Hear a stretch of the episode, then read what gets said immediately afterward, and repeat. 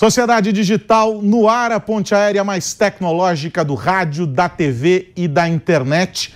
Vamos juntos nesta próxima meia hora discutindo aqui os impactos da tecnologia no nosso cotidiano e hoje o tema criptomoeda. Será um programa monotemático, mas com diferentes vieses para a gente abordar.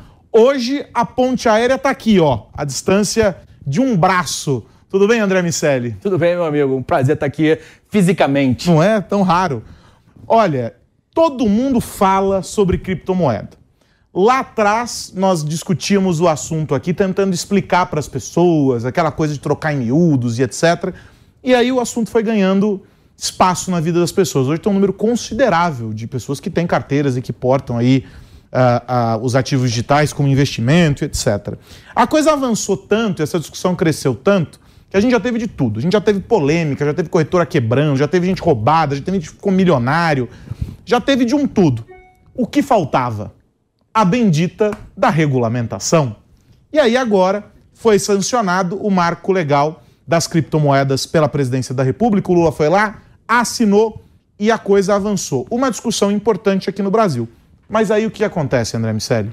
Sobram perguntas, sobram dúvidas e nós vamos respondê-las hoje, porque afinal de contas elas vieram em definitivo para ficar. E não só como moeda, né? A tecnologia por trás é importante para o desenvolvimento da sociedade cada vez mais digital, né? Pois é, Aros. Trabalhar com criptomoeda é aquela história, típica história do quando você estava no segundo grau e era o, o sexo no segundo grau. Todo mundo fala, pouca gente faz e quem faz normalmente não faz direito. E é isso que tem trazido muitos problemas e muito risco para a sociedade em geral.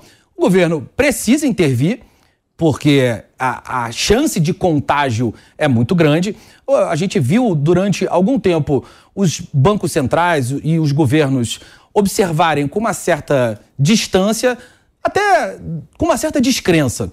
À medida que a sociedade foi percebendo e os governos foram percebendo que as transações vão acontecer independentemente deles estarem no jogo ou não, eles tomaram a decisão de estar no jogo. Então é fundamental, primeiro, que essa regulamentação aconteça.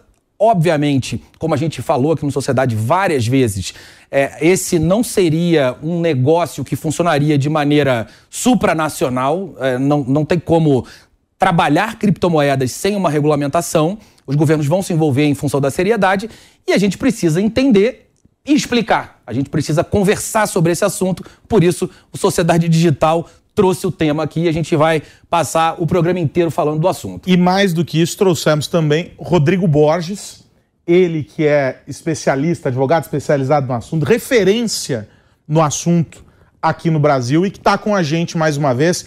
É a pessoa a quem nós recorremos recorrentemente, olha que frase linda, recorremos com muita frequência e, que sempre nos ajuda a entender esse universo. Rodrigo, obrigado mais uma vez por você estar aqui, meu amigo. Vou começar perguntando para você o seguinte: uh, essa, essa leitura que o André faz é muito boa e dá para fazer um paralelo com a história que a gente está acompanhando agora das casas de apostas, né, das plataformas de aposta etc. É um universo que movimenta muito dinheiro, universo que nasce à margem de uma estrutura que já existia do jogo e das apostas fisicamente, a gente está falando dos cassinos e etc., que traz uma lógica que é a do algoritmo por trás e que impõe desafios. O setor, aqueles que atuam no setor de maneira séria, estão pedindo o quê? Que as discussões sobre regulamentação avancem. Governança, mais transparência, um processo que insere esse mercado dentro daquilo que é mais ah, correto. Aqueles que não fazem direito querem que essa discussão não avance, porque para eles, como funcionar, está valendo. Se não tem regra, eu faço a regra do jogo. Com criptomoeda foi a mesma coisa, os, os criptoativos a mesma coisa. Quem estava firme e sério nesse negócio colaborou para que a gente chegasse nisso que a gente tem hoje aqui no Brasil, que tem nos Estados Unidos, que tem na Europa, ou seja, que se esparramou pelo mundo inteiro. A regulamentação é bem-vinda. A partir dela, o que muda, Rodrigo? Primeiro, obrigado, Aros e André, pelo convite. Um prazer estar aqui com vocês novamente. De fato, a gente vive um momento único aqui no Brasil. É, a gente teve a aprovação do marco legal das criptomoedas e agora, recentemente, o, o decreto presidencial indicando o Banco Central como órgão regulador do setor aqui. Uh, o, o, que, que a gente tem visto, né, Aros, diferente do que tem acontecido em alguns lugares do mundo, como, por exemplo, os Estados Unidos, o regulador brasileiro está muito próximo do mercado. Então, há tempos, ele abriu um diálogo com as, com as empresas do setor e vem conversando, buscando, claro, uma regulação, mas uma regulação que ela não seja impeditiva ao desenvolvimento dos negócios. Porque quando a gente fala de regular é, algo inovador, algo relativamente novo, é sempre difícil, porque uma eventual regulação boa hoje pode se tornar obsoleta amanhã e impedir o desenvolvimento. Então, o cenário que a gente tem agora ele é muito positivo, na medida em que a gente tem uma legislação com princípios e regras gerais muito bem definidos e a definição do Banco Central, que é um exímio regulador, é, quando a gente olha o histórico do que vem sendo feito ao longo dos últimos anos, vide a evolução do setor aqui no Brasil de meios de pagamento, instituições de pagamento, PIX, etc. Então, acho que a gente vive um momento único aqui, Aros e André, de oportunidade, oportunidade para empresas que queiram buscar uma grande economia com regras claras para poder desenvolver seu negócio. Rodrigo, tem um elemento que é fundamental para que esse mercado funcione, que é a credibilidade das operadoras, das empresas que viabilizam compra e venda desses ativos. A gente tem visto alguns escândalos acontecendo e a regulamentação, ela em algum aspecto ajuda a impedir novos escândalos, o que está diretamente relacionado à oscilação, à flutuação do valor, dos valores desses ativos. Qual a sua opinião sobre o que foi feito a respeito dessa, de, desse processo da, da, da do, do nosso marco e o quanto ele vai impedir novos escândalos de acontecerem? É difícil, André, a gente pensar o quanto ele pode impedir de escândalos acontecerem. É, por que, que eu digo isso?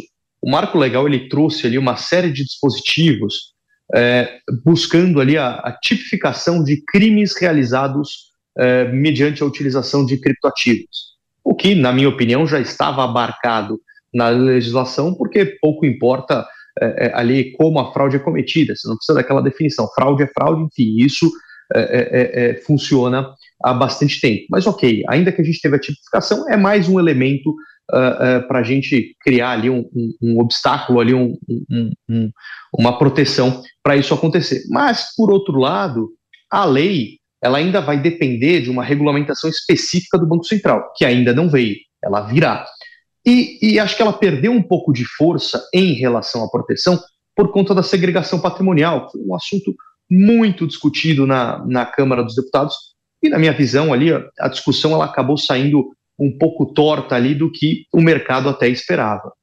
Agora, Rodrigo, tem um ponto uh, que acaba sempre chamando a atenção nessas, quando a gente discute a regulamentação de temas é, e setores que são muito novos, que é a ideia do anacronismo aplicado ao conceito que o, o legislador definiu abraçar.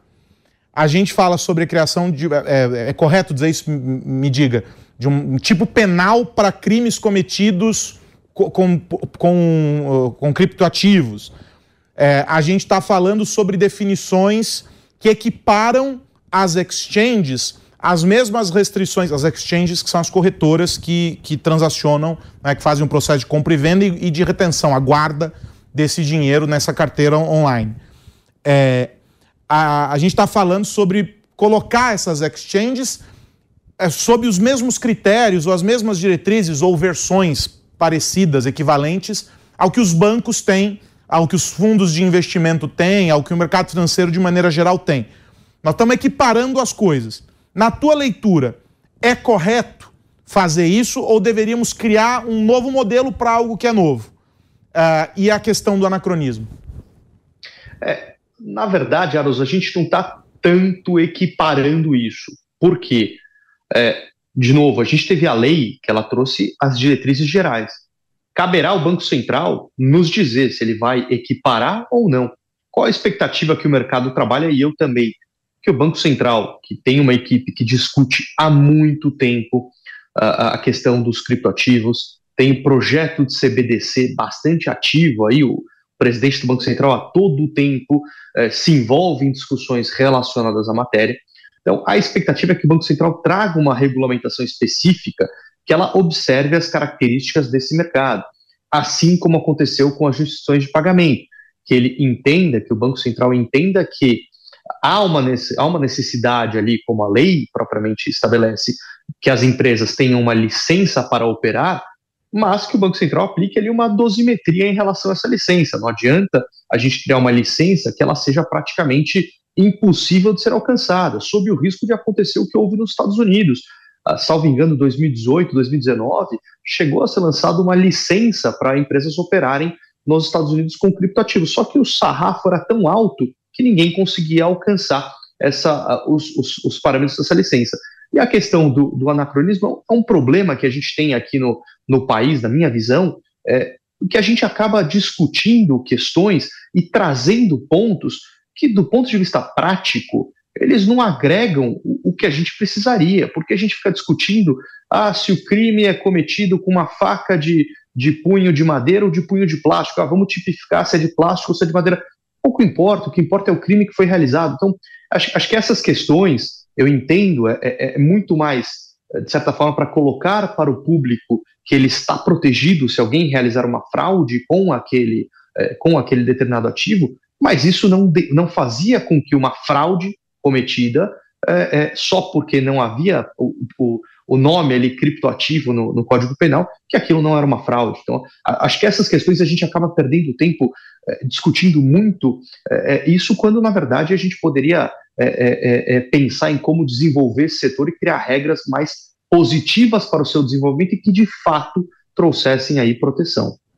Rodrigo, você trouxe o tema da segregação patrimonial. Quero pedir para você explicar para a nossa audiência o que isso significa e quais devem ser os impactos nas, nas transações desse mercado. Legal, André. Esse é um ponto que ele é ele é muito polêmico até no, no, no mercado e ele foi muito discutido no legislativo.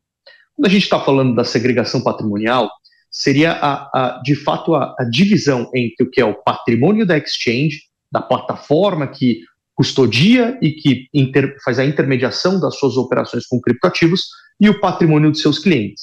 Então, o, que, que significa isso? As instituições financeiras, os bancos, quando você tem o seu recurso ali em conta corrente ou em algum investimento, não necessariamente aquele recurso está ali parado, disponível para você sacar a qualquer momento. O banco utiliza como crédito aqueles recursos para operações dele. E para isso ele é extremamente regulado. Tem que observar regras, por exemplo, da Basileia, de limites de, de, de, de crédito, de risco e etc. No caso dos, dos criptoativos, na discussão da, do marco legal, quando a matéria subiu ao Senado, o Senado trouxe a regra da segregação patrimonial, dizendo que as exchanges de criptoativos deveriam segregar o que é patrimônio de cliente e o que é patrimônio dos seus investidores, de modo que as exchanges não pudessem utilizar o patrimônio de seus investidores para operações é, é, é, é próprias, assim como aconteceu no caso da FTX. Vocês vão lembrar aquela plataforma, segunda maior do mundo, que quebrou, eu não lembro se foi no começo desse ano ou ano passado, é que ela realizava operações com recursos de clientes sem que os clientes sequer tivessem esse conhecimento. Aqui no Brasil, quando a matéria é, é, voltou para a Câmara depois do Senado, o, a Câmara optou por não incluir a segregação patrimonial no texto legal, sob a alegação que isso impediria o desenvolvimento do mercado. Quando, na verdade, isso não atrapalharia, uma vez que a gente viu isso acontecer, por exemplo, com os, os meios de pagamento, as IPs, instituições de pagamento, elas têm que observar a regra da segregação patrimonial e isso não impediu que as fintechs tivessem um crescimento enorme ao longo dos últimos anos.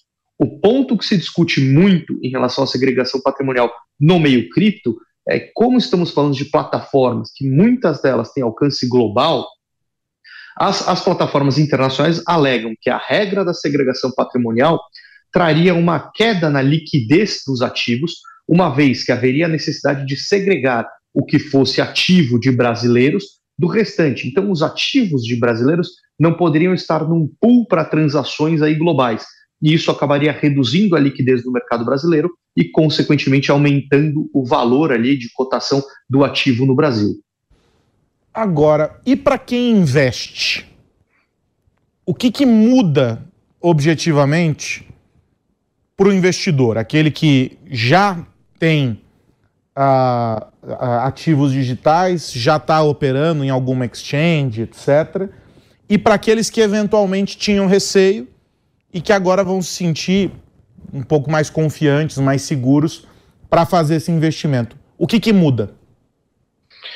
Vamos lá. Então, o que muda agora, Aros, é o seguinte: com a figura do Banco Central assumindo esse papel de regulador do mercado, a gente deve ter nos próximos meses a edição de quais são os requisitos para que essas plataformas tenham a licença operacional. Com isso, o que, que vai acontecer? Todas as empresas vão é, é, obrigatoriamente ter que observar ali critérios de operação, critérios básicos é, estabelecidos pelo Banco Central, que certamente conferirão uma maior segurança aos investidores.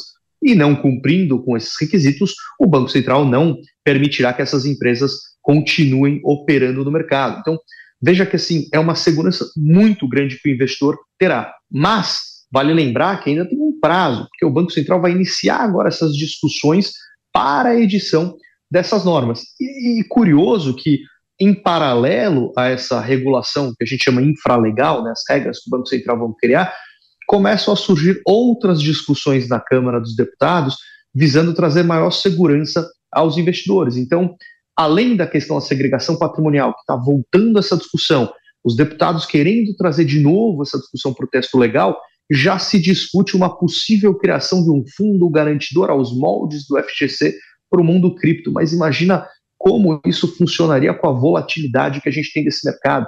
Como é que você balancearia essas reservas? Então a gente tem muitas perguntas aí é, é, é que ainda precisam ser respondidas.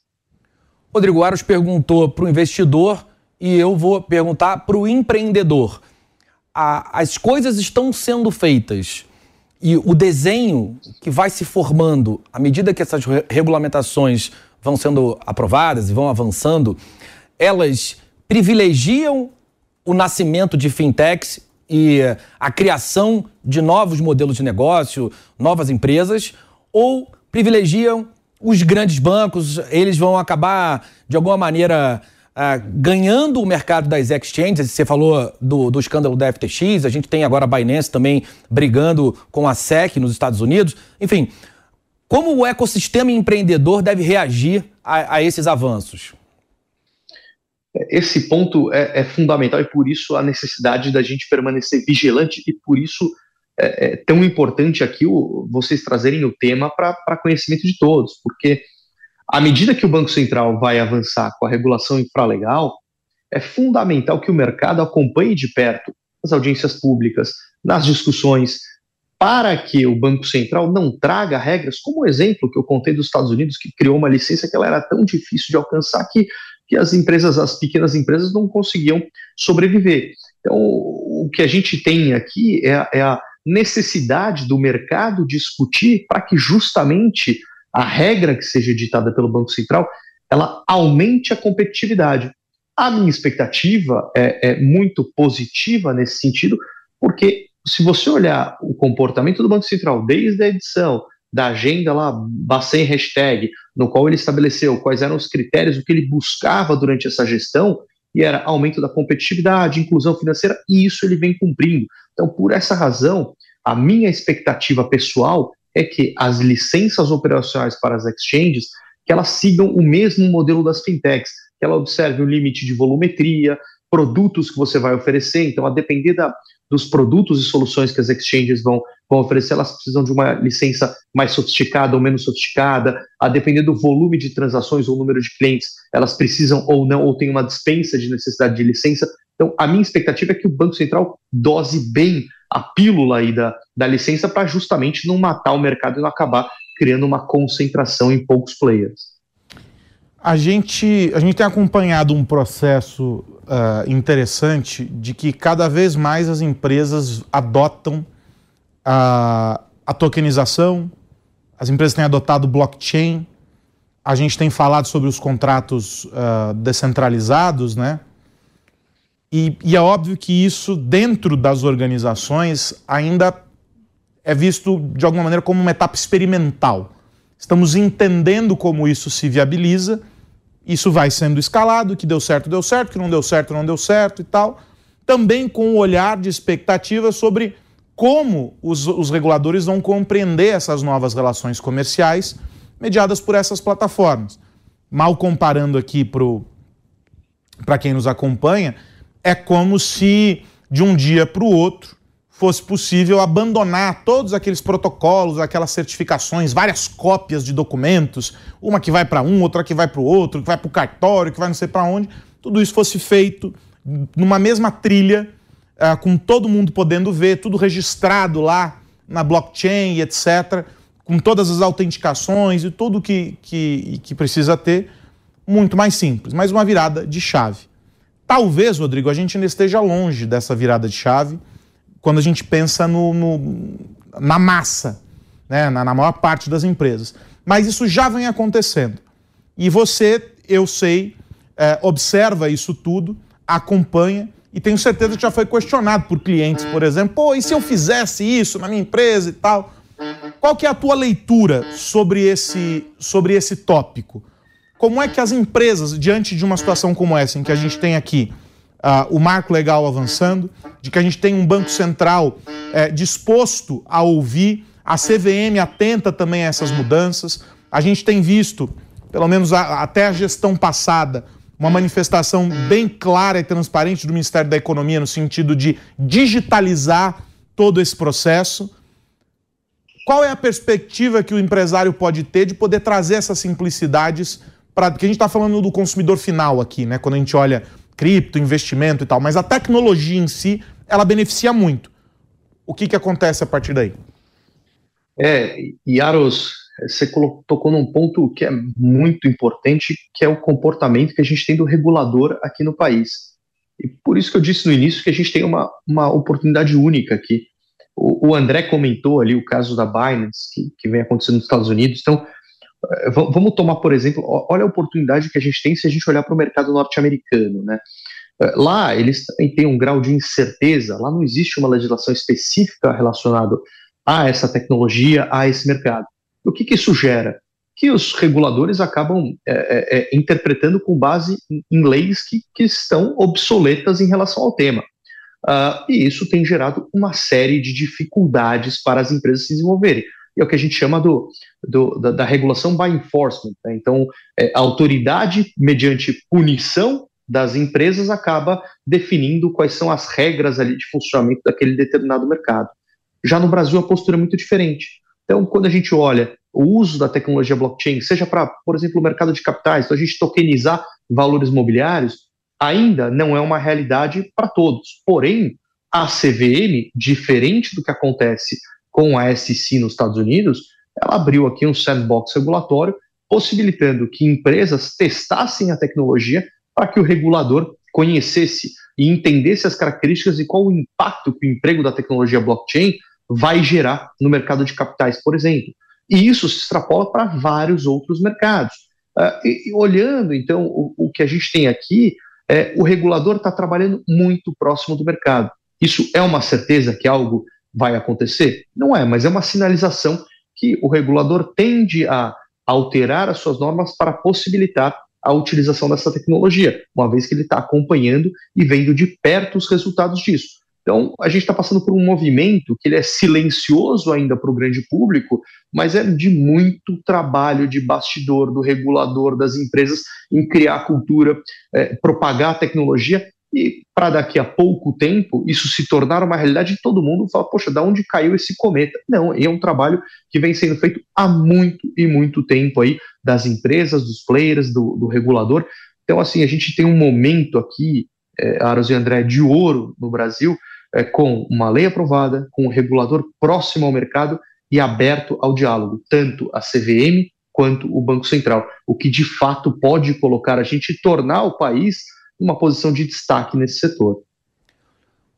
Rodrigo, apesar da possibilidade de assumir uma posição de destaque, raramente, e aí eu digo raramente, Pra não, só para não dizer nunca e porventura ter tido algum evento que me passa agora aqui despercebido. Mas raramente o Brasil é pioneiro no processo de regulamentar, de olhar para a tecnologia, de entregar qualquer tipo de legislação a respeito da tecnologia em relação aos outros países do mundo. E a gente acaba se inspirando, para ter aqui um eufemismo, em outros países para construir as nossas próprias leis. A GDPR europeia e a LGPD brasileira, é, são, esses, dois, esses dois modelos são bons exemplos desse formato. Dá para dizer que o Brasil tem um olhar mais próximo da China, da Europa, dos Estados Unidos, quando a gente fala de regulamentação de criptomoedas? É, eu, eu, concordo, André, que de fato a gente infelizmente é campeão de perder oportunidade. Né? É, não foram poucas as oportunidades que a gente perdeu com tudo ali na boca do gol e a gente conseguir chutar para fora.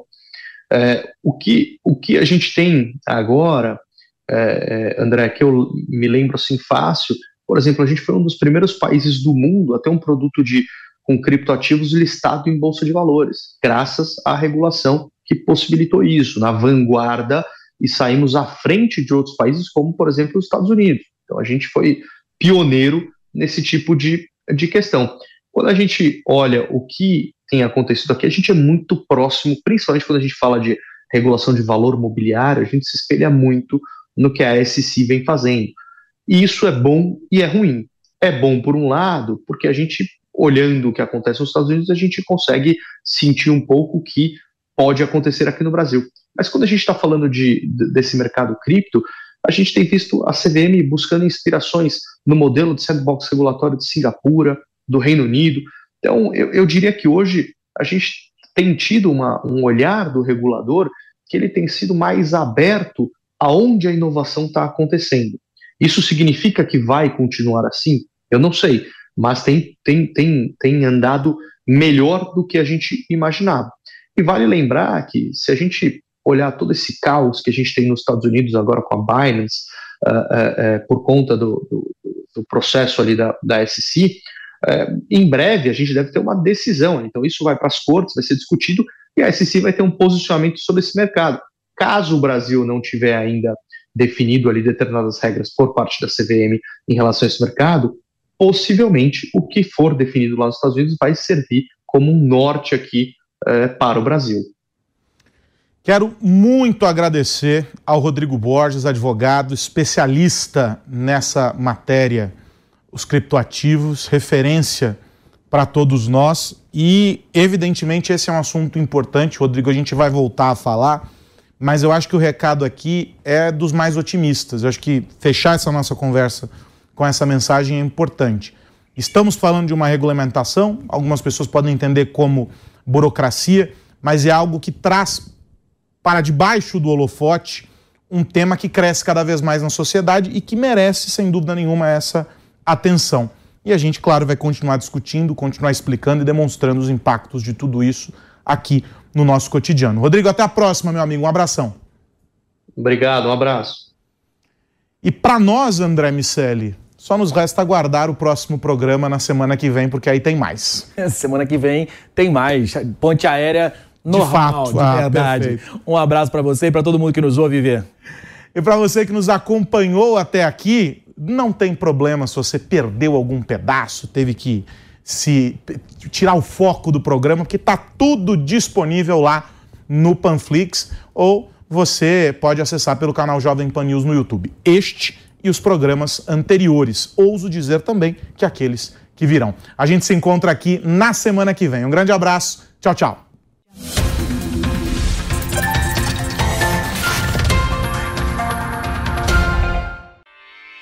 Realização Jovem Pan News.